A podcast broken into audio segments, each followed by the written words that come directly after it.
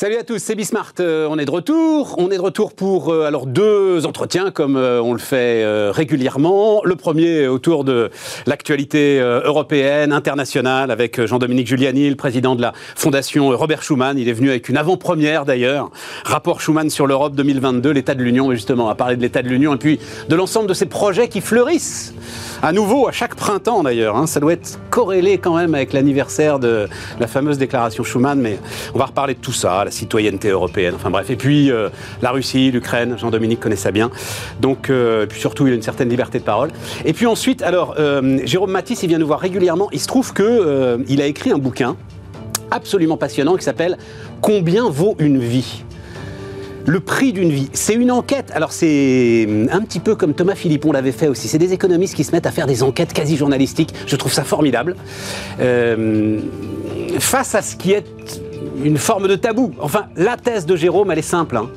Oui, oui, une vie a un prix un prix économique. Et oui, il faut évaluer ce prix pour prendre des décisions, notamment euh, assez simplement des décisions d'équipement euh, rationnelles. Voilà.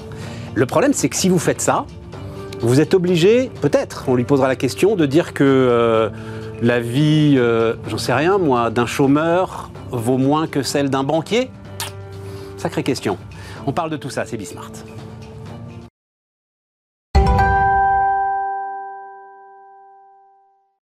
Et donc, on démarre avec euh, Jean-Dominique Giuliani. Bonjour euh, Jean-Dominique, euh, président donc de la, fondation Robert Schuman. Alors, on va y aller petit à petit. La première des choses quand même, j'ai appelé ça Europe sans frontières. La première des choses, c'est l'idée je raconte très vite, mais euh, il se trouve qu'il y a évidemment énormément d'entrepreneurs qui euh, viennent nous voir ici euh, sur Bismart.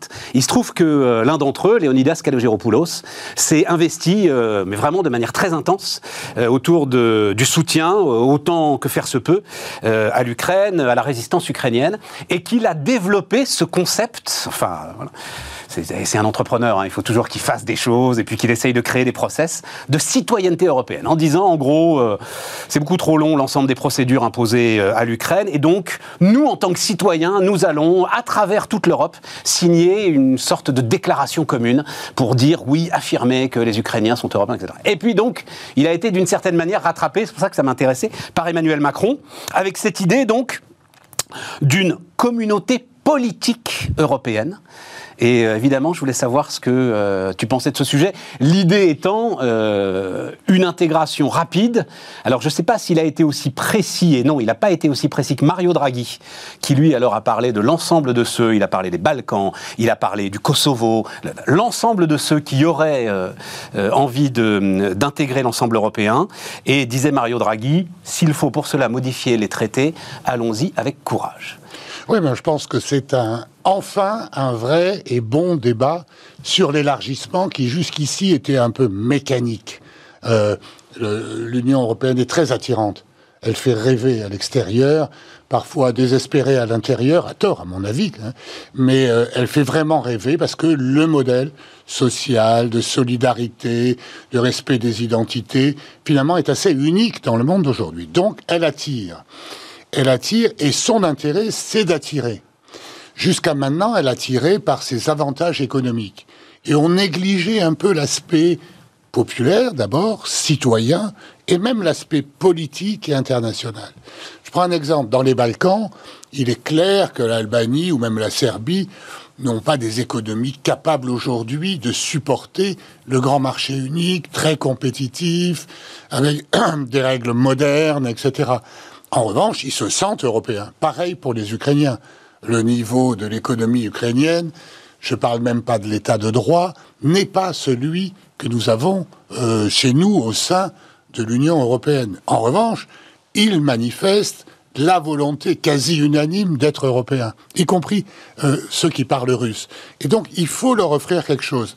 Alors, Mitterrand avait imaginé dans un autre temps une grande communauté dans laquelle il mettait la Russie.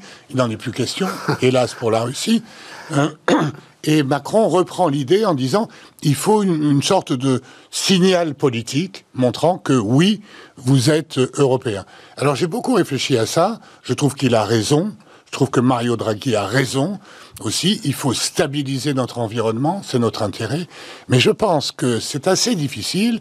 On peut y arriver La chose qu'il faut offrir, c'est la garantie de sécurité. Il faut offrir à l'Ukraine, il faut offrir aux Balkans, qu'ils seront garantis par nous de leur euh, sécurité et qui seront garantis contre la Russie, contre d'autres. Alors là, c'est un geste qui, à mon avis, dépasse de beaucoup la simple adhésion à ah, un mais marché oui, mais comment tu unique. articules ça avec l'OTAN? Eh ben, avec un traité, euh, un traité de sécurité de l'Union européenne, puis c'est tout, au sein de l'OTAN. Qui Pas n'existe problème. pas aujourd'hui. Il n'y a pas de solidarité militaire automatique entre les différents membres de l'Union européenne. Ah si, il y Si. a un- il y, a un article qui s'appelle l'article 42.7 des traités européens qui est beaucoup plus clair que l'article 5 de l'OTAN. Seulement, on n'est pas sûr qu'il fonctionne parce que d'abord, il a été activé qu'une fois, quand la France a été soumise à des attentats terroristes. Elle a invoqué l'article et aussitôt tous les États membres ont dit qu'est-ce qu'on peut faire pour vous aider? Les Allemands ont envoyé des troupes au Liban pour qu'on puisse rapatrier nos troupes. Les Danois nous ont prêté des avions pour transporter euh, nos Mais militaires. et si c'est ça, pourquoi est-ce que euh, euh, la Suède et, et la Finlande euh, Parce les- l'OTAN Ils ont cet article 42.7 Oui, parce que ils n'ont pas l'assurance que, par exemple, s'ils sont attaqués par la Russie, la force nucléaire française va les protéger. D'accord. Voilà.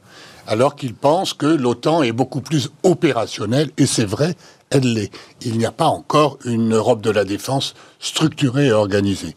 Et donc la proposition d'Emmanuel Macron, elle va en même temps que le renforcement d'une Europe de la défense crédible au sein de l'OTAN, évidemment, mais qu'on puisse décider en européen et pas attendre que ce soit Washington qui décide. Tu as dit très justement, euh, l'Europe attirée par euh, son économie, euh, sa prospérité.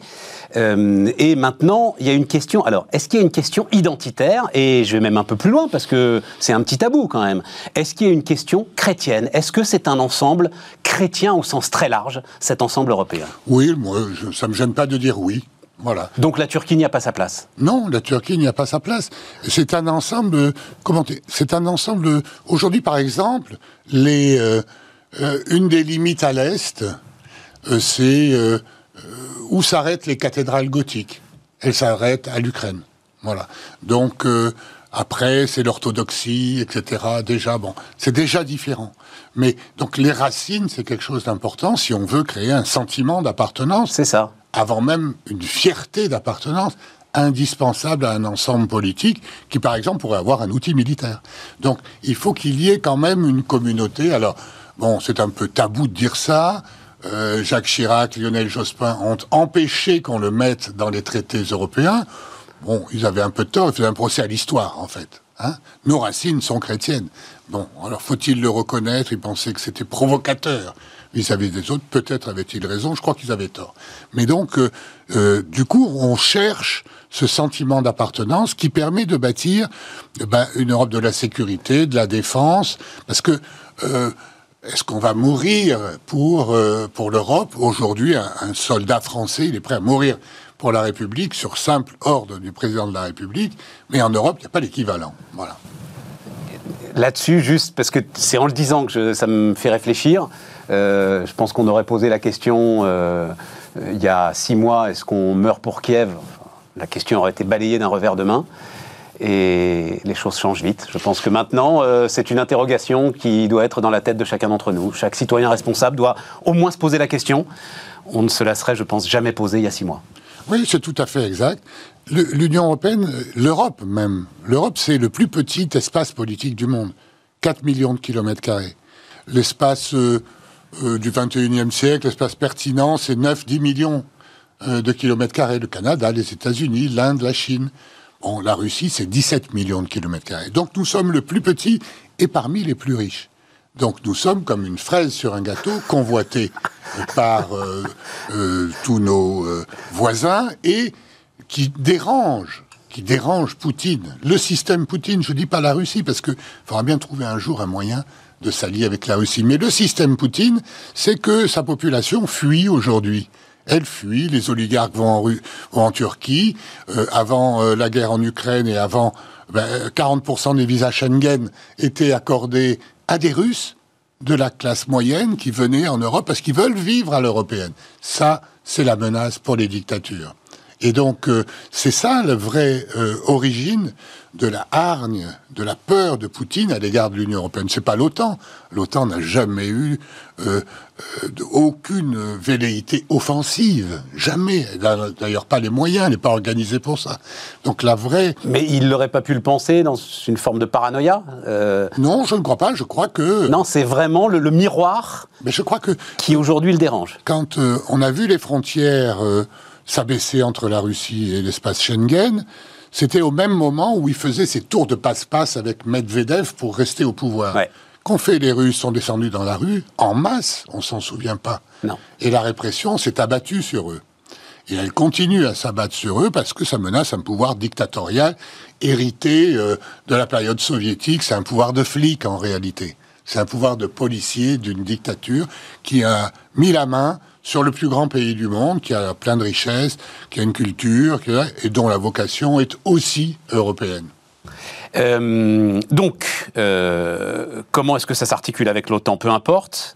Mais derrière, est-ce que cette euh, donc nouvelle communauté politique européenne ne serait pas une manière aussi de refonder Ça, c'est alors c'est une, vieille lune. refonder le cœur euh, aujourd'hui de l'Europe. Quand on dit réformer les traités, sans arrêt ça revient. Ça revient d'ailleurs euh, au début du mois de mai avec euh, l'anniversaire de la déclaration de, Robert Schuman. Et donc c'est cette fameuse idée de cercle concentrique là. c'est déjà le cas. Ben, c'est déjà le cas, oui et non. Bah oui, c'est déjà le cas parce que l'euro c'est à 19. Schengen, c'est à 22 sur 27, plus 4 qui ne sont même pas dans l'Union européenne. Le brevet européen, c'est à quelques-uns. Euh, le droit de la famille euh, et du divorce, c'est déjà quelques-uns. Donc, la question, c'est comment fait-on, je crois que c'est ça le, souhait d'Emmanuel Macron, et plus généralement de la France en général depuis longtemps, comment fait-on pour avancer sans être freiné par ceux qui ont peur d'une intégration trop forte euh, La Pologne, la Hongrie aujourd'hui, etc. Eh bien, je crois que la méthode, c'est d'être exemplaire il faut être des Européens exemplaires pour montrer l'intérêt. Si la France et l'Allemagne font un impôt sur les sociétés communs, crois-moi, euh, beaucoup d'autres vont finir par les rejoindre. Les Pays-Bas vont pas tarder, les Belges non plus. Donc ce qu'il faut, c'est montrer l'exemple. Je crois que c'est ça. Et c'est vrai qu'avec Emmanuel Macron, on a un président quand même plus européen encore que ses prédécesseurs et qui, euh, de temps en temps, euh, est un peu en avance sur l'actualité. Bah oui, mais alors, je voulais finir avec ça. Allons-y tout de suite. Tu poses la question du respect des traités, c'est-à-dire, tu poses la question budgétaire. L'éternelle question au cœur de la défiance que peuvent avoir. Alors, tu parlais euh, des Hongrois, des Polonais, on en dira un mot, mais euh, les pays du Nord. Sur un approfondissement de l'Union, il y a notre incapacité à gérer nos finances. Oui, c'est vrai. Et là-dessus, notre cher président euh, n'a pas prouvé une volonté réformatrice euh, extraordinaire. Non, mais il a, avec Draghi, réussi à lever un tabou extraordinaire, c'est la dette commune. Je ne suis pas un fan de la dette, mais si on veut être à l'abri des fonds de pension anglo-saxons, des Chinois qui peuvent s'amuser avec leur énorme fortune, il faut avoir une dette commune avec une union des marchés de capitaux qui n'est pas terminée et une union bancaire qui n'est pas achevée. Voilà. Si on arrive à faire ça, nous sommes autonomes.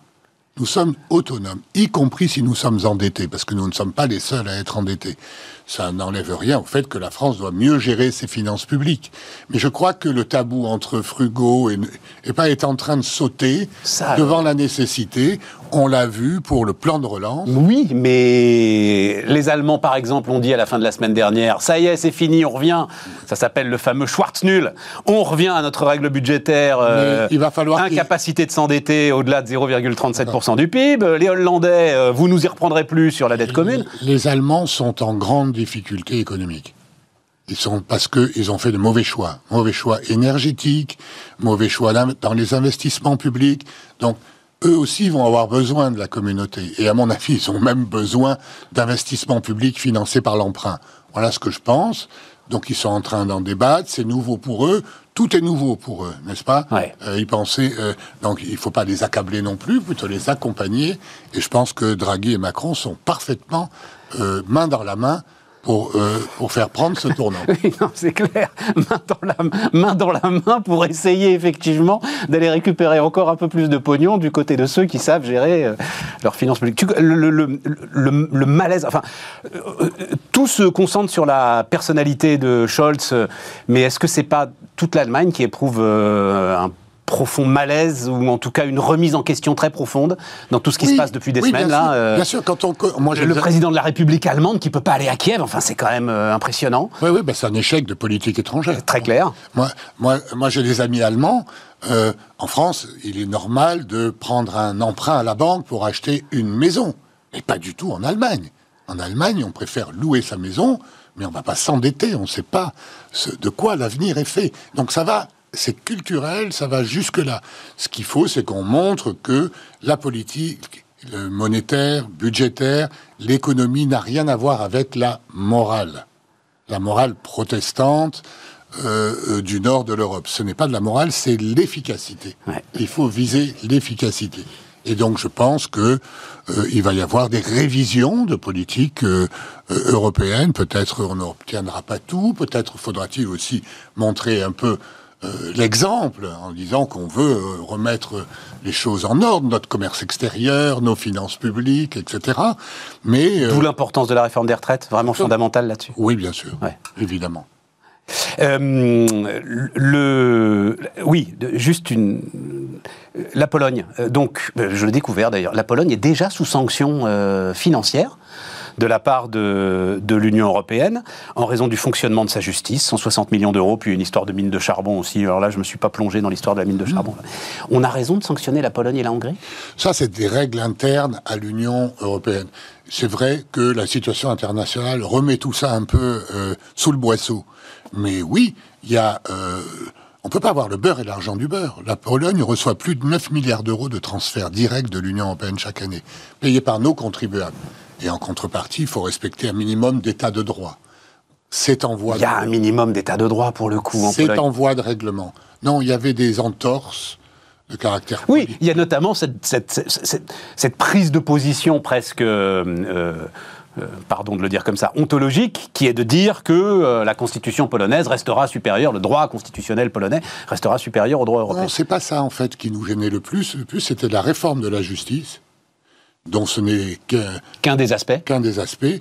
Et, la, justice, un état de droit, c'est très important, y compris pour l'économie. Oui. Bon, voilà. Donc c'est d'ailleurs là-dessus qu'on n'a pas réussi avec Poutine à trouver un terrain d'entente depuis 1995, parce qu'on voulait qu'il y ait un minimum d'état de droit en Russie pour nos entreprises. Et c'est la même chose euh, en Pologne et en Hongrie. J'y étais encore la semaine dernière. Il y a ce débat en Hongrie.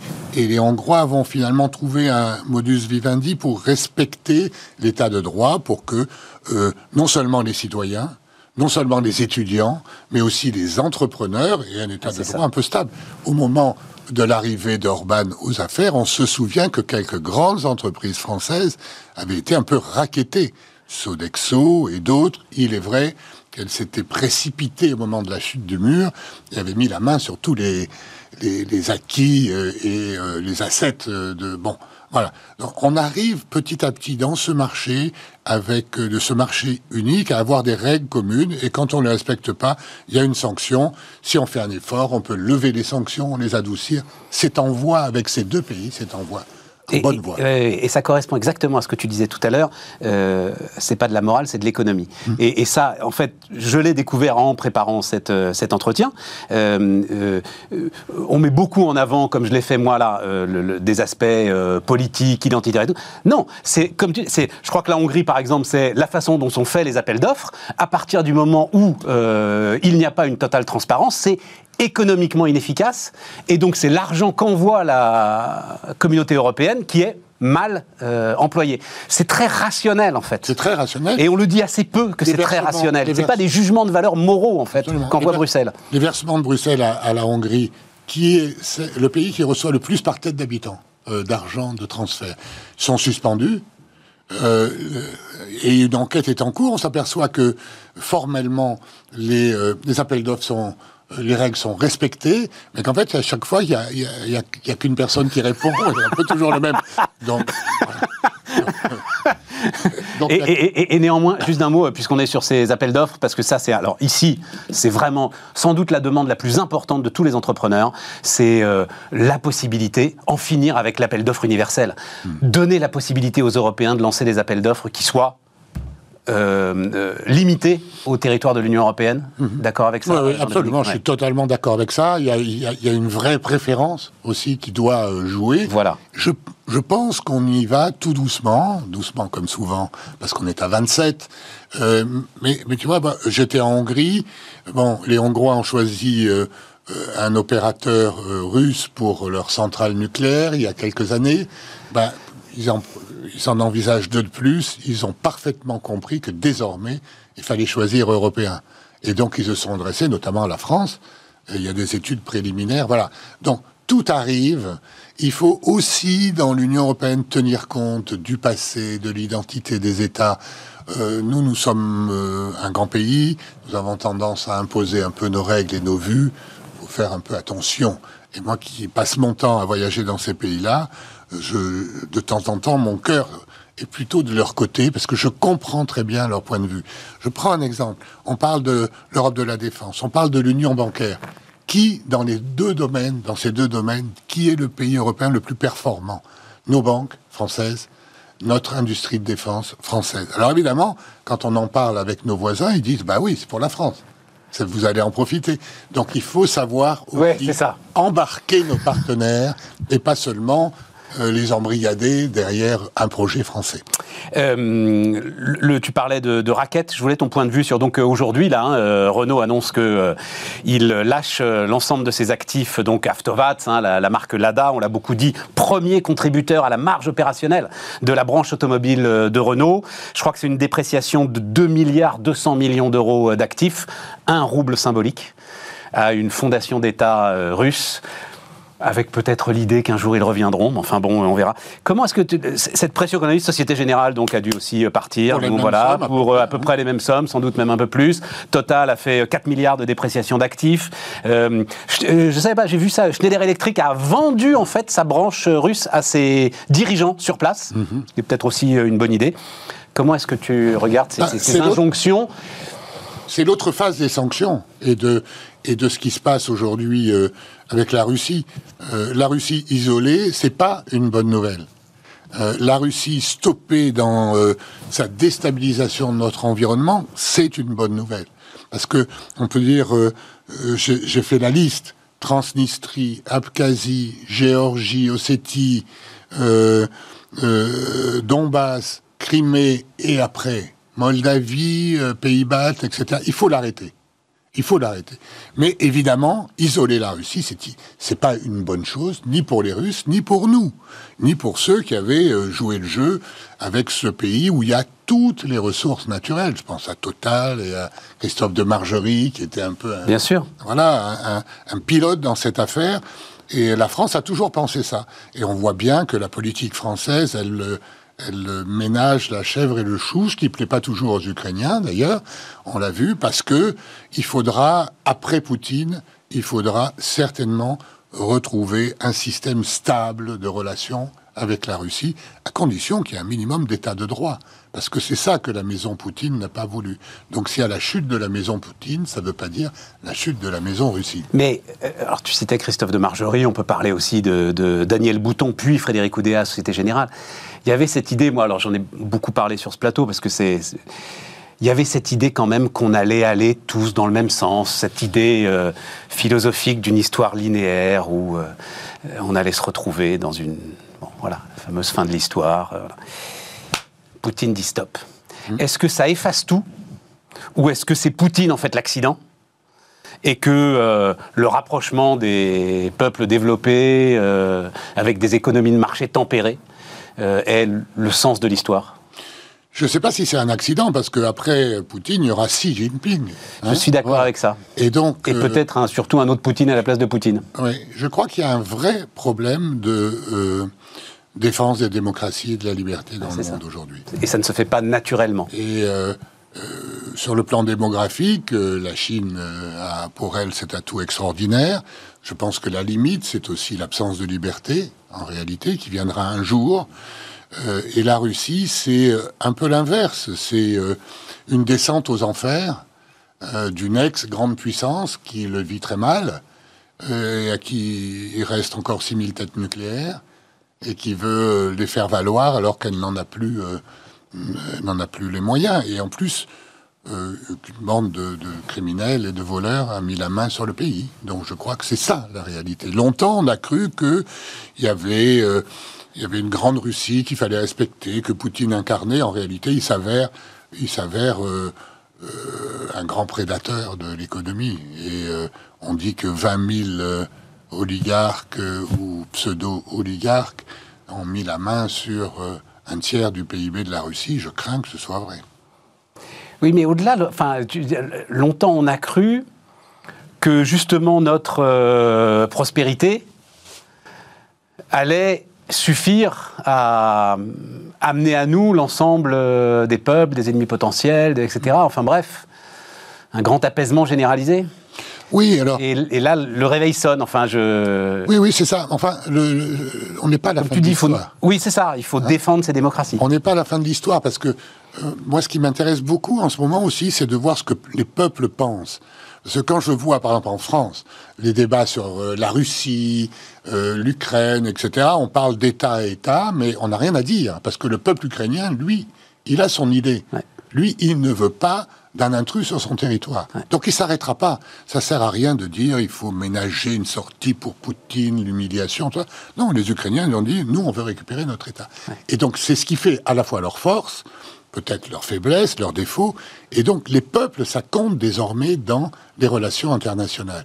Et moi je pense que les Russes, s'ils étaient libres de s'exprimer, ils choisiraient de vivre à l'européenne et pas de vivre comme ils vivent aujourd'hui, c'est-à-dire avec quelques grands prédateurs qui s'achètent des yachts de 150 mètres de, long et qui sont une honte pour leur pays, n'est-ce pas? Moi, j'ai vécu ça. J'étais, j'ai rencontré Monsieur Tchoubaïs, l'inventeur euh, des nationalisations.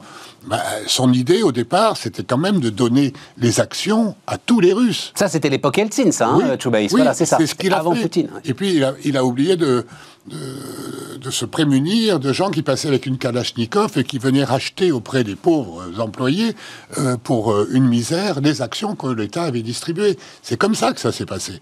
Et après, c'est devenu, c'est devenu une, une bande organisée, en quelque sorte, qui a mis la main sur ce pays. C'est, euh, ça, c'est un accident de l'histoire, mais euh, euh, le régime qu'on fait aux libertés individuelles et collectives, ça, c'est un vrai défi pour les démocraties aujourd'hui. C'est pour ça que notre alliance avec les États-Unis, qui chez nous en France nous exaspère souvent, et on voit bien qu'il y a toujours un anti-américanisme latent, à droite comme à gauche, aux extrêmes plus encore, euh, on voit bien que euh, il n'est pas d'actualité. Il faut quand même que les grandes démocraties, avec leurs défauts, restent euh, unies.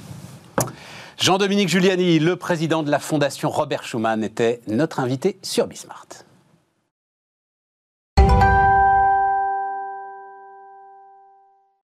On repart, on repart donc avec euh, Jérôme Matisse. Salut Jérôme, qui euh, vient nous voir régulièrement. Mais là, euh, en l'occurrence, c'est pour, c'est pour un bouquin qui est sorti il y a combien de temps d'ailleurs, Jérôme? Quelques mois hein, ah Oui, là, ça fait quelques mois. Ça fait quelques mois. Combien vaut une vie? Voilà, vous le voyez.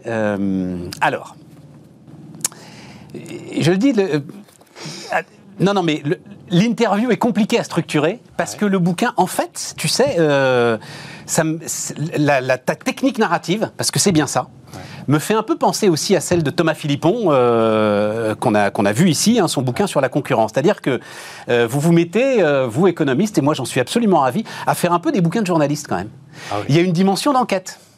C'est-à-dire qu'il y a une dimension de, de, de prendre des histoires et d'essayer de soulever le capot et d'essayer de voir à quoi correspondent en fait les décisions qui sont prises euh, au regard notamment alors de ton sujet, c'est-à-dire euh, au regard euh, d'indemnisation ou c'est l'autre grand aspect d'ailleurs sur lequel tu travailles, au regard d'investissement pour protéger un certain nombre de vies. Comment est-ce qu'on calcule un investissement pour protéger la vie si on ne donne pas de prix à la vie. Hein. c'est ça euh, quand même la base de ton propos. On va commencer, tu, commences d'ailleurs euh, toi aussi avec ça, parce que c'est euh, formidable. c'est donc euh, l'histoire de Kenneth Feinberg. Est-ce qu'on peut commencer avec ça? Donc, l'avocat qui a été chargé d'indemniser les victimes du 11 septembre. Exactement. Raconte-moi un petit peu la problématique dans laquelle il est. Et c'est, euh, passionnant, c'est passionnant. Alors, justement, pourquoi c'est passionnant? Alors d'abord, juste quand même en guise de préambule, parce que je sais que c'est un titre qui provoque, et souvent les gens me disent, mais comment tu oses poser cette question de combien vaut une vie? Je voudrais dire qu'effectivement, d'abord, euh, on a souvent le sentiment que l'argent s'empare d'un certain nombre de domaines, l'art, la science, la politique, l'éducation, la justice. Et là, c'en est un de plus, c'est peut-être celui de trop. Et c'est la thèse centrale du livre. C'est qu'au contraire, si on avait le courage intellectuel de répondre à cette question, on pourrait sauver beaucoup plus de vies sans même nécessairement dépenser plus. C'est ça si tu veux, donc vous voyez, le, point du, donc vous voyez les gars, vous vous grattez la tête quand même tout un dimanche après-midi pour essayer de structurer une interview et bim. Euh, non mais maintenant on y va sur Feinberg. Ce par quoi je voulais finir. Ah d'accord. Non mais je vais te lire. Alors non mais allons-y. Tu as raison. Bah, après tout pourquoi pas. L'adoption de critères économiques. Alors parlons de la santé et on parlera de Feinberg après parce que ça aussi c'est très intéressant. Tarification à l'acte et tout ça. Ouais. L'adoption de critères économiques en santé a pour vocation d'aider à définir de manière cohérente les priorités d'un système de santé et certainement pas de réduire les budgets. Au contraire, écris-tu, elle peut inviter à plus de dépenses dès lors que les bénéfices thérapeutiques sont substantiels. Le recours à l'analyse économique a le mérite d'établir une base rationnelle et transparente dans le domaine vital, ou contenir des réactions passionnel et énoncer publiquement des règles de décision s'avère délicat. Oui, tout à fait. Bah oui, tout à fait, c'est toi qui écris ça. oui, non, mais je veux dire, je vais donner un exemple. Ton propre message. Je vais donner un exemple qui parlera à tous. Vas-y. Comme attention, encore, je prends des pincettes, on est dans le domaine vital, donc allons-y. On rentre dans le truc, vas-y. La France est l'un des seuls pays à rembourser le médicament le plus cher du monde. C'est le Zogelsma qui euh, est utilisé dans le traitement de la myotrophie spinale. C'est 2 millions d'euros l'injection. C'est très généreux. Les familles se rendent, au, se rendent au CHU, se font inoculer une dose, ne savent même pas que ça coûte à la sécurité sociale 2 millions d'euros. Très bien, mais il faut quand même voir qu'en parallèle de cela, on ferme sur le territoire des services d'urgence, faute de moyens. 2 millions d'euros, c'est l'équivalent du recrutement de 50 infirmières à l'année. Donc voilà, c'est à ça que doit servir le calcul économique. Alors attends, attends, tu dis quoi alors On a raison de rembourser cette injection? Alors, je dis que si on est généreux dans un sens, il faut l'être dans l'autre, ou si on est si on, est, si on rechigne à dépenser pour euh, recruter des, infirmières d'un côté, il faut dans ce cas-là rechigner à rembourser les médicaments les plus chers du monde dans l'autre. C'est ça. Non, non, mais attends. Euh, Donc, vas-y, vas-y, vas-y. Euh, non, mais simplement, oui, vas-y, je te laisse rebondir. Non, non, mais 2 millions, c'est-à-dire 2 millions, c'est une dose. 2 millions, c'est une dose. Or, alors allons-y. La vie statistique, tu racontes par le menu les différents rapports sur euh, quoi une vingtaine d'années, hein, oh oui, oui, qui ont essayé en France, et puis on parlera des États-Unis après, qui ont essayé en France de définir bon, ok, on va, on va donner un prix à la vie. Et pourquoi on le fait? Ben, Justement, pour savoir si on fait des injections à 2 millions d'euros. Tout à fait. Or, le prix de la vie statistique, c'est 3 millions d'euros. C'est ça, hein, à oui, oui, tout à fait, c'est exactement ça. Tu as entièrement raison. Ah bah oui, j'ai lu le bouquin, moi. à l'arrivée en France, c'est 3 millions d'euros. Ouais. Donc on a raison de faire une injection à 2 millions, c'est rationnel. D'accord, mais dans ce cas-là, on a tort de fermer des services d'urgence à travers le territoire, puisque aujourd'hui, il y a certains territoires où il y a 15 ans, il fallait une demi-heure de voiture, aujourd'hui c'est 45 minutes, on prévoit que d'ici 2040, ce sera une heure de voiture pour se rendre aux urgences. Des vies vont en dépendre. Ben combien? Ah ben ça, il faudrait le chiffrer. Mais voilà, il faudrait le chiffrer. C'est tout ton propos. Oui, mais ce que je veux dire, c'est qu'avec quelques injections à 2 millions d'euros, il y a de quoi préserver un service d'urgence dans la diagonale du vide française sur le territoire. Il y a une forte inégalité et disparité de traitement mais non, mais c'est dingue, des citoyens.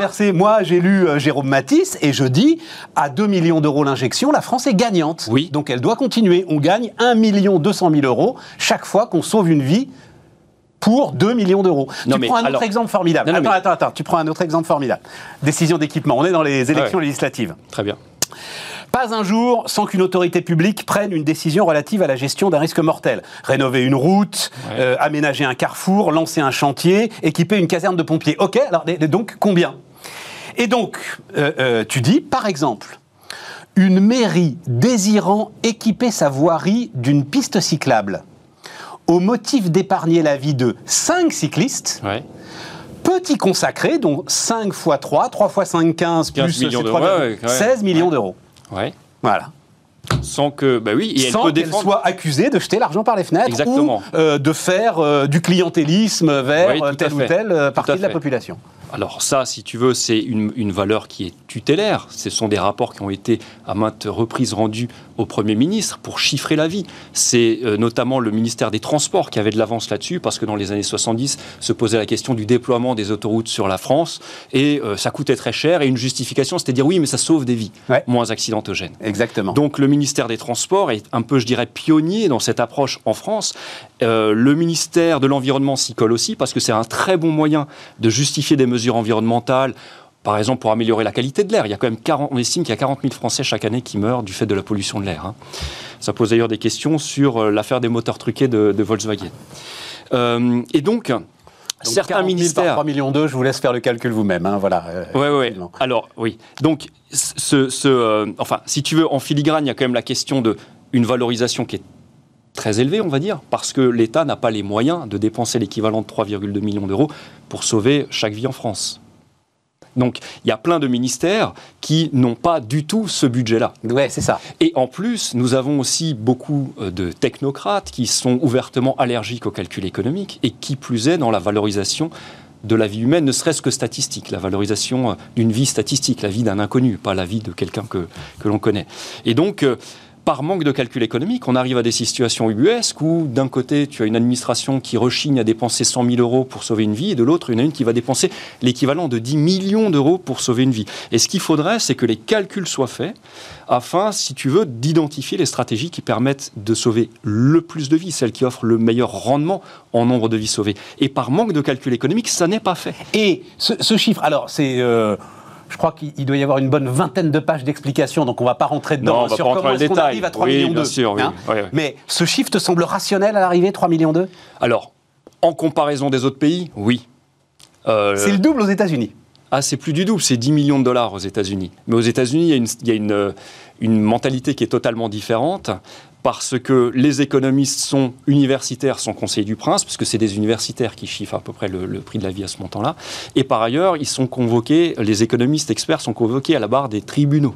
Et ils font valoir ce prix de la vie. Mais on va y aller, justement. La judiciarisation change tout. Euh, euh, tout. Bon, mais revenons sur notre histoire de fermeture des centres d'urgence. D'accord. Parce que c'est là où aussi on est en franc renversé. C'est que tu en parles dans ton bouquin. Ouais. Et tu dis, l'une des justifications, en fait, tu parles notamment euh, d'un centre de lutte contre le cancer, qui, ou dont, en fait, le, plan médecin cancer, en charge ne verrait que euh, un ou deux cancers dans l'année. Et là, pour le coup, ferait courir aux malades un risque Exactement. par rapport au, euh, au, centre qui aurait euh, beaucoup plus de pratiques et beaucoup oui, oui, tout à fait. Donc ça, c'est le grand plan, c'est le plan cancer hein, qui avait, euh, qui, qui évaluait ce que faisaient les différents organismes sur le territoire, qui s'est rendu compte qu'il y avait une, une, inégalité de traitement de patients. Les patients sont, parfois n'en ont même pas conscience. Ils sont reçus par un médecin qui s'improvise un peu oncologue, mais qu'en fait il l'est pas vraiment, et, donc ils ne sont pas bien traités. Donc l'idée du plan cancer, c'était de dire on va fermer certains certaines unités sur le territoire et on va développer des centres spécialisés. Donc si tu as une tumeur, je sais pas, un glioblastome, une tumeur du cerveau, tu vas être traité par tel organisme qui est le plus compétent en la matière. Et ça rend service aux citoyens, mais les citoyens, bien sûr, le comprennent pas toujours. Parce que dire que dans telle région ou dans tel département, on ferme un centre cancer, les citoyens pensent qu'ils finalement, ils sont euh, privés de quelque chose. Laissés pour compte, Or, la sécurité sociale prend tout en charge, les trajets en train, les nuits d'hôtel s'il faut, et c'est pour le bonheur des... Enfin, c'est pour le, le, le, le bon traitement des patients. En revanche, là, l'argument précédent, c'était le service des urgences. C'est pas la même chose. Le service des urgences, il faut mailler l'ensemble du territoire. Il faut que, où que nous habitions, il y ait un service d'urgence qui soit pas trop loin. Et c'est ça le problème, c'est qu'aujourd'hui, faute de moyens, on ferme des services d'urgence. C'est pas le service d'oncologie de, dont je parle, c'est le service d'urgence. Oui, mais alors pourquoi est-ce qu'à ce, ce moment-là, tu refuses le calcul rationnel de je dire. refuse pas. Euh, parce que ça doit pouvoir si au contraire on mettait ce calcul. Statistiquement, économétriquement, ça doit pouvoir se calculer. Ça peut très bien se calculer. Le nombre de vies perdues euh, tout par à fait. Et de services d'urgence. Oui, ça peut se calculer, mais justement ne pas se justifier. C'est-à-dire que je pense que si on faisait véritablement le calcul, il y aurait certains centres des urgences qui ne seraient pas fermés. Et voilà, c'est ça. Oui, parce qu'avec 3 millions d'euros pour le prix d'une vie, tu vas très très vite quand même au Tu vas très vite. Alors, il faut quand même préciser que dans, dans le domaine de la santé, c'est pas ce chiffre-là qui est retenu on, compte en nombre de vies en bonne santé gagnées. Donc, euh, quelqu'un qui a 70 ans, bah, les services de santé estiment qu'ils ne vont pas dépenser 3 millions d'euros pour sauver un septuagénaire. On va calculer son espérance de vie, on fait un ratio par nombre d'avis. Donc, 3,2 millions d'euros, ce serait le la valeur de la vie à la naissance, si tu veux. Mais euh, après, plus on, est âgé, on perd des points. On perd des, on, perd, des, points. de vie. On, perd des points. on n'est pas les seuls à faire ce calcul-là. Hein. Non, mais dire que l'ensemble des... Voilà. C'est la notion de quali. Voilà, les Britanniques sont très avancés là-dessus. Les Britanniques là sont très. passent des pages là qui oui, sont, oui, euh, mais parce qu'il y a un débat, il y a un débat euh, ouais, et Donc, et donc c'est outre euh, manche. Alors, mais justement, les termes de ce débat, c'est quoi? C'est plus on vieillit, donc on va commencer à rentrer dans les aspects les plus polémiques de notre discussion. Plus on vieillit, moins on a de valeur? Bah, moins on a d'années qui nous restent à vivre et le système de santé calcule le nombre d'années, le nombre euh, d'euros ou de, pounds, de livres sterling dépensés par année de vie gagnée du fait d'un traitement. Et tout ça, en plus, c'est ce qui complique un petit peu l'analyse, pondéré par la qualité de la vie. C'est-à-dire qu'on demande aux gens, il y a des enquêtes d'opinion qui sont faites, mais ça a lieu outre-Manche et euh, le débat public s'est enflammé sur la question parce qu'on a sondé des milliers de Britanniques pour leur demander euh, une année de vie en bonne santé, pour la valoriser, on va la pondérer, on va leur demander est-ce que vous préférez vivre une année euh, debout ou deux années alitées, par exemple, pour essayer de voir comment les gens placent la barre. Parce que les économistes n'ont pas la prétention de répondre à ces questions. Les économistes se situent en tant qu'observateurs et essaient de comprendre comment la, vie humaine est valorisée par euh, l'opinion publique. Ou est-ce que vous voulez continuer à fumer, vous gaver de exactement, chips, exactement. ou au contraire, euh, boire une goutte d'alcool et, donc, on, déduit, on déduit tout ça à une échelle et on regarde, voilà, si c'est pour un traitement qui va coûter, euh, je ne sais pas moi, 50 000 euros de plus, si on parle en euros, mais qui nous fait gagner deux années de vialité, bon, ben, il y a question, ça veut dire qu'on va dépenser 25 000 euros pour gagner une vie, une année de vialité. La France dit oui. Euh, la, Grande-Bretagne dit oui, mais sous condition. Et là où ça enflamme le débat public en Grande-Bretagne, c'est qu'il y a des exceptions ensuite qui ont été mises dans la liste de certaines maladies. Parce que les, personnes euh, qui euh, sont touchées de maladies rares, pour lesquelles il y a des dépenses de santé très fortes, hein, c'est notamment le cas du Zolgensma, ce dont je parlais à, 2 millions d'euros l'injection. C'est parce que il y a une demande qui est faible, parce que heureusement c'est une maladie qui est rare, c'est pour ça que l'injection vaut si cher.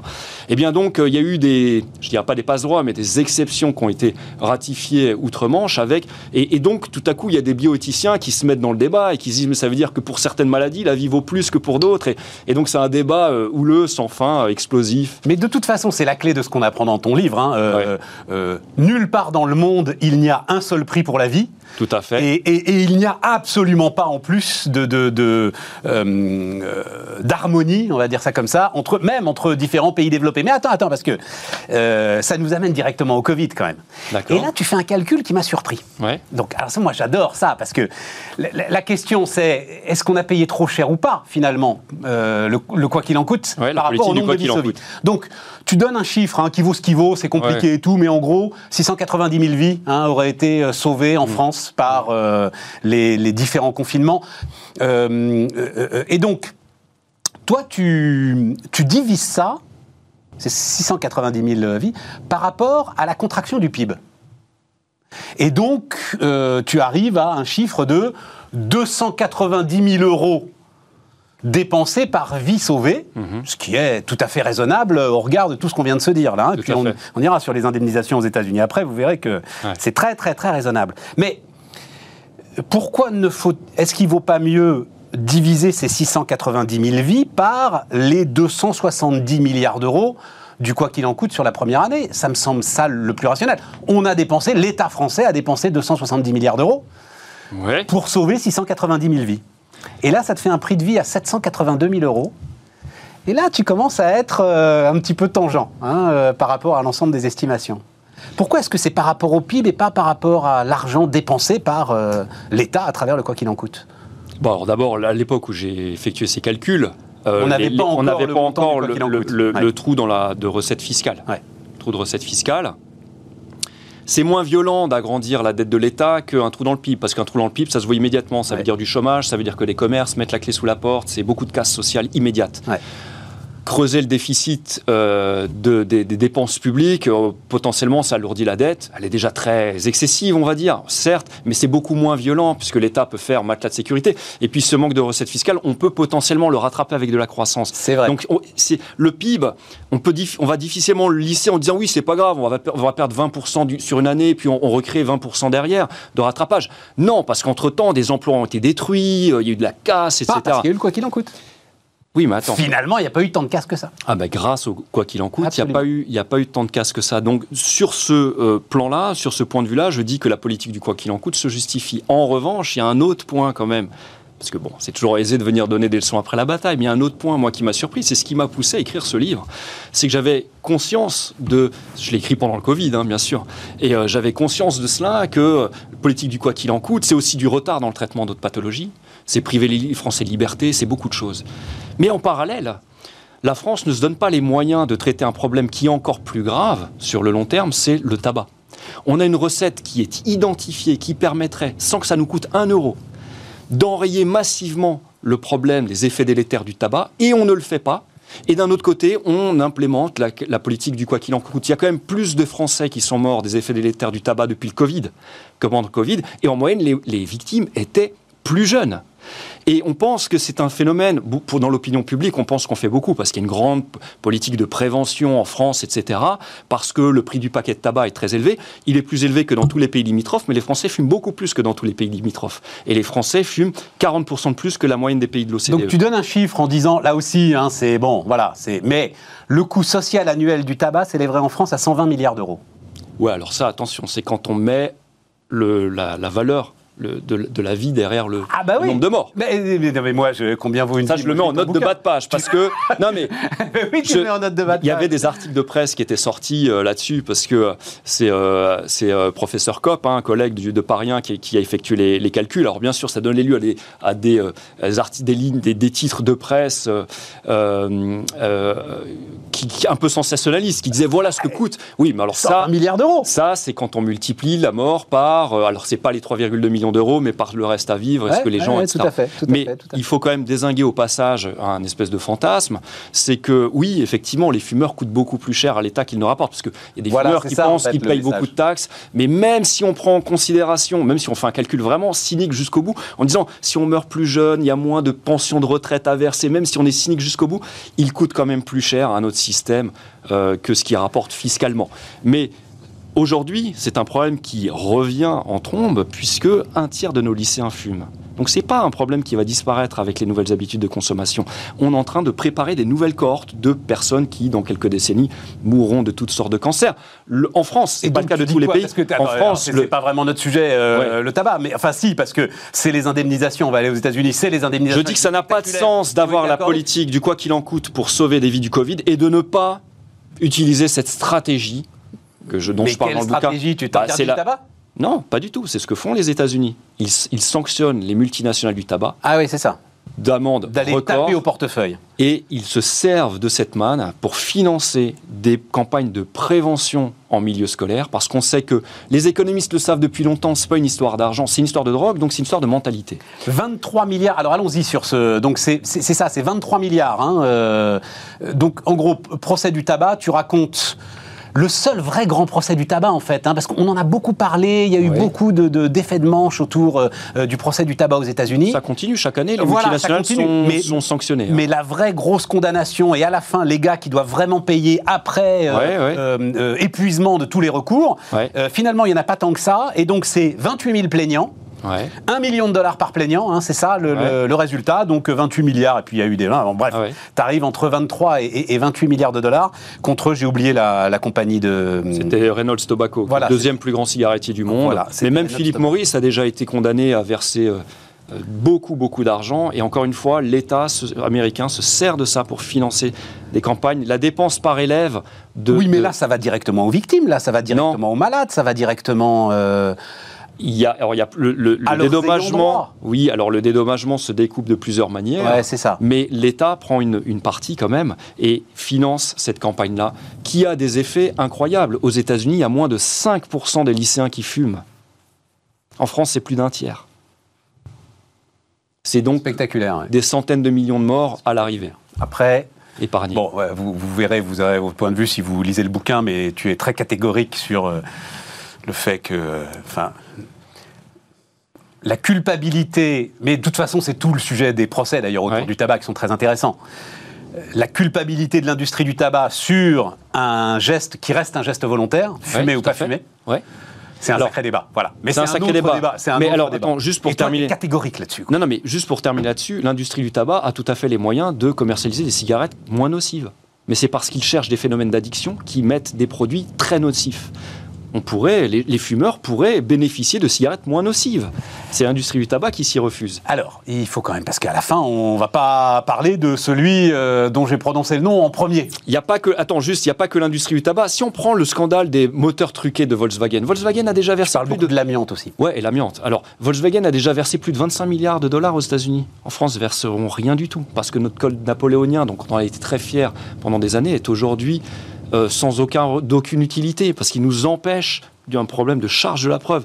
Il nous empêche d'enrayer les phénomènes de pollution, de crise sanitaire, les drames euh, du 21e siècle avec ces multinationales qui empoisonnent certains consommateurs. Non, non, mais alors rentre dans le détail euh, là-dessus. Pourquoi? Qu'est-ce qui, qu'est-ce qui manque à notre système judiciaire Oui. C'est la charge de la preuve du code napoléonien. C'est que si tu as fumé toute ta vie et que tu as un cancer de la plèvre, du poumon, etc., les avocats euh, du cigarettier pourront toujours t'objecter qu'on ne peut pas prouver que ton, ton cancer, en ce qui te concerne, provient du tabac.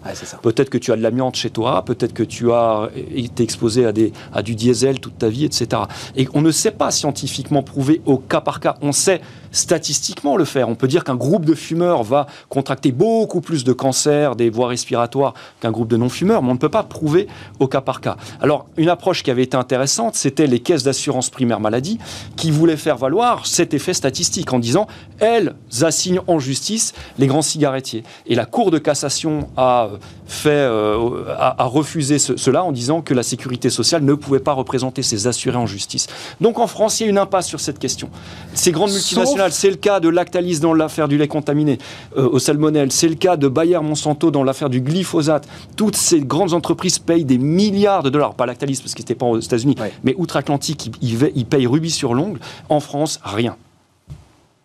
C'est intéressant, on va voir ce qui va se passer avec Buitoni, par exemple, hein, et avec le dernier scandale alimentaire en date, sauf effectivement dans le cadre de l'amiante, parce que là, tu as un cancer spécifique qui appartient à l'amiante, et donc là, tu as cette fameuse charge de la preuve, mais c'est effectivement très très rare. Ça ouais, ça fait des décennies que le procès traîne. Aux États-unis, c'est pas fini fini là encore là. Pas fini. pas fini. Le dernier avocat qui avait cela en charge, c'est notre actuel ministre de la Justice, hein, c'est Dupont euh, Moretti, hein, qui disait que dans cette affaire, la justice dort du sommet de l'injuste depuis plus de 20 ans.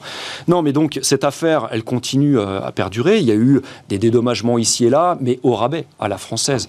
Tu parles de Buitoni les victimes de Buitoni euh, seront très peu dédommagées en France. Aux États-Unis, elles percevraient des millions de dollars, c'est sans doute excessif. Mais en France, l'excès est dans l'autre sens. Les victimes, il ne faut pas qu'elles se fassent d'illusions. Bon, d'abord, elles ne sont pas là pour gagner de l'argent, mais ce que je veux dire, elles seront tout juste dédommagées des frais d'obstacle. Alors attends, ça tourne très vite. Euh, parce que le, dernier, donc c'est une série de tabous évidemment. Le dernier de ces tabous, c'est euh, est-il juste que la veuve du pompier reçoive moins que celle du banquier? Ça, c'est tout le sujet donc de notre ami euh, Kenneth Feinberg, qui est en fait l'avocat en charge euh, d'indemniser les victimes du 11 septembre. Oui, tout à fait. En fait, au lendemain du 11 septembre, euh, le gouvernement américain est très frileux parce que le pays risque d'être envahi, inondé par une vague de procès dans toutes les euh, firmes qui ont de près ou de loin euh, un lien avec le 11 septembre, les, ceux qui ont construit les tours, la mairie de New York n'a pas envoyé les bons pompiers ou les bons équipements, etc. Donc, pour enrayer tout ça, euh, ils le font à l'américaine, ils disent bon, on va faire une négociation, on va ouvrir une grosse enveloppe qu'on va offrir aux victimes, en l'échange de quoi elles renoncent à tout procès contre leur employeur, contre la mairie, contre ceci, cela, contre le gouvernement qui n'aurait pas su détecter tout cela à l'avance, etc. Et donc, ils ont tellement peur qu'ils donnent une enveloppe illimitée à un homme qui est Feinberg en lui disant voilà, vous ferez du cas par cas. Et ce sera à vous, au cas par cas, on va vous donner une équipe pour vous aider, mais ce sera vous euh, qui déciderait au cas par cas. C'est un avocat très célèbre hein, d'ailleurs. C'est un hein, avocat très célèbre. Truc. Oui, oui, il est déjà très célèbre. Il est déjà très célèbre. Mais il est toutefois et, il accepte de mettre à sa carrière entre parenthèses d'une certaine manière. Oui, tout à fait. Euh, c'est pas avec ça qu'il va gagner sa vie, quoi. Oui, ouais, tout à fait. Alors il est, euh, il a, il a une, une aventure incroyable parce qu'il doit faire le tour de toutes les grandes villes des États-Unis pour expliquer la situation. Voilà Euh, et donc, il se fait parfois accueillir par euh, des insultes en disant Vous voulez acheter notre silence Et aucun montant, aussi élevé que soit-il, ne nous donnera euh, compensation. Et puis, dans d'autres villes, il se fait accueillir dans des réunions de prière où ils se tiennent les mains dans la main et ils prient ensemble. Donc, les ambiances sont tout à fait différentes. Il fait même un voyage en Europe parce qu'il y a aussi des victimes euh, européennes dans l'écroulement des tours. Et euh, les Européens n'y croient pas. Quand il va à Londres expliquer la situation, les Anglais, il dit que vous êtes en train de nous dire que vous allez nous donner des millions de dollars de compensation. C'est pas possible. C'est impossible. Et, ici, et apparemment, il y a même deux familles françaises hein, qui ont été concernées. Bon, heureusement, euh, elles sont anonymes parce que ça ne nous regarde pas. Mais voilà, donc lui, la question, c'est il est, il est, il est pétri par un sentiment de justice en se disant il n'est pas normal que le trader de Wall Street soit euh, indemnisé 100 fois plus que la femme de ménage qui n'est même pas anglophone, qui est une immigrée, etc., qui sont tous les deux morts sur leur lieu de travail. Donc il fait tout ce qu'il peut. Sauf qu'il y en a un qui avait des perspectives de gains bien plus considérables que l'autre. Bien sûr. D'où cette différence d'indemnisation. Donc ce qu'il fait, il trouve une astuce dans le droit américain, c'est qu'il défalque des montants alloués tout ce que les gens perçoivent déjà de leur employeur, etc. Et le trader est déjà perçoit une prime, enfin perçoit une assurance, son employeur, la banque, euh, indemnise déjà lourdement. Il déduit tout ça pour essayer de, réduire les écarts, ce qui fait que personne ne sort avec moins de 250 000 euh, dollars d'indemnité et qu'en moyenne l'indemnité c'est un million de dollars. Voilà, c'est ça. Et tu dis 500 000 dollars à la famille d'un serveur de café et 2 millions de dollars à celle du trader. Voilà. C'est vrai qu'il a réussi à la française. Alors la famille du trader n'est pas content. Hein. Enfin, des traders, souvent il y en a beaucoup qui râlent, mais il explique que voilà. Et, c'est intéressant parce que même le, Parti républicain, il y a des sénateurs du Parti républicain qui disent que toutes les vies se valent. C'est c'est étonnant du point de vue du Parti républicain, mais qui disent que finalement, il est hors de question qu'un euh, banquier reçoive plus euh, qu'une femme, euh, qu'une femme de ménage. En France, juste pour faire un, parallèle un peu cynique, les attentats de Nice, si vous perdez votre conjoint, c'est 37 000 euros d'indemnisation. C'est bon, quelque chose de symbolique. Et bah, tiens, on finira là-dessus. Je l'ai appris. Il le, y, y, a un fonds d'indemnisation. Alors tu parles évidemment de toutes les victimes du terrorisme, mais aussi des accidents de la route. Et là, le, fonds d'indemnisation des accidentés de la route ne donne pas ces chiffres. On n'a aucun chiffre. Aucun chiffre. C'est totalement obscur. On ne sait pas si des calculs sont faits, on ne sait pas comment ils sont faits et ils ne publient aucun barème. Donc manque de transparence sur des décisions quand même qui doivent être euh, démocratiques parce que les Français aiment à se faire croire que la vie n'a pas de prix, or c'est faux. Et euh, le calcul de ce, vie, ce, prix de la vie nous permettrait de sauver beaucoup plus de vies. Euh, sans même dépenser plus. Hein, c'est véritablement le, message central c'est le message du livre. Tout à fait. Merci Jérôme. Jérôme Mathis, donc combien vaut une vie? Pas de podcast, oui, parce qu'il faut que je vous prévienne maintenant, et je vous en remercie d'ailleurs. Hein. donc pas de podcast ni demain ni mercredi. et on se retrouve jeudi. Demain, on vous redonne une émission passionnante qu'on avait fait. Bah tiens, tu parlais de Volkswagen sur le sur l'automobile et sur les dernières évolutions de l'industrie automobile. Euh, bonne soirée sur Bismart.